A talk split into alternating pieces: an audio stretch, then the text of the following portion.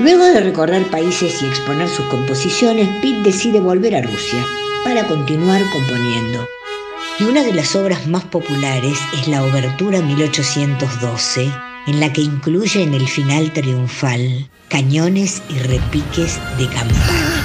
Parecen fuegos artificiales. Sí, y a esta altura Pete vuelve a encontrarse con el recuerdo de su infancia como si hubiese sido ayer. Porque compone su segundo ballet, La Bella Durmiente, como la historia que escuchaba cuando era niño. Ah, es verdad. ¿Hizo la música? Claro.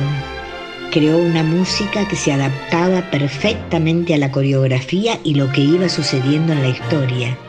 Un vals en el primer acto y danzas de distintos personajes de otros cuentos de la época en el tercero. Esos personajes que alguna vez escuchó se hacían cuerpo y melodía. La historia de la princesa Aurora, quien al pincharse el dedo con el uso de una rueca cae hechizada en un sueño profundo.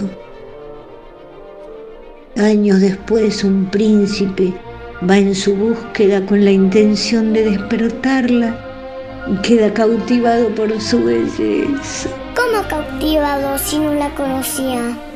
¿Y por qué un príncipe? Bueno, es un cuento y tiene varios años.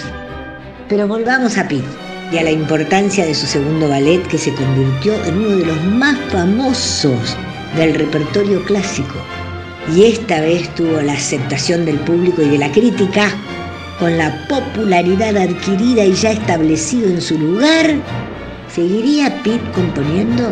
Mm, yo creo que sí.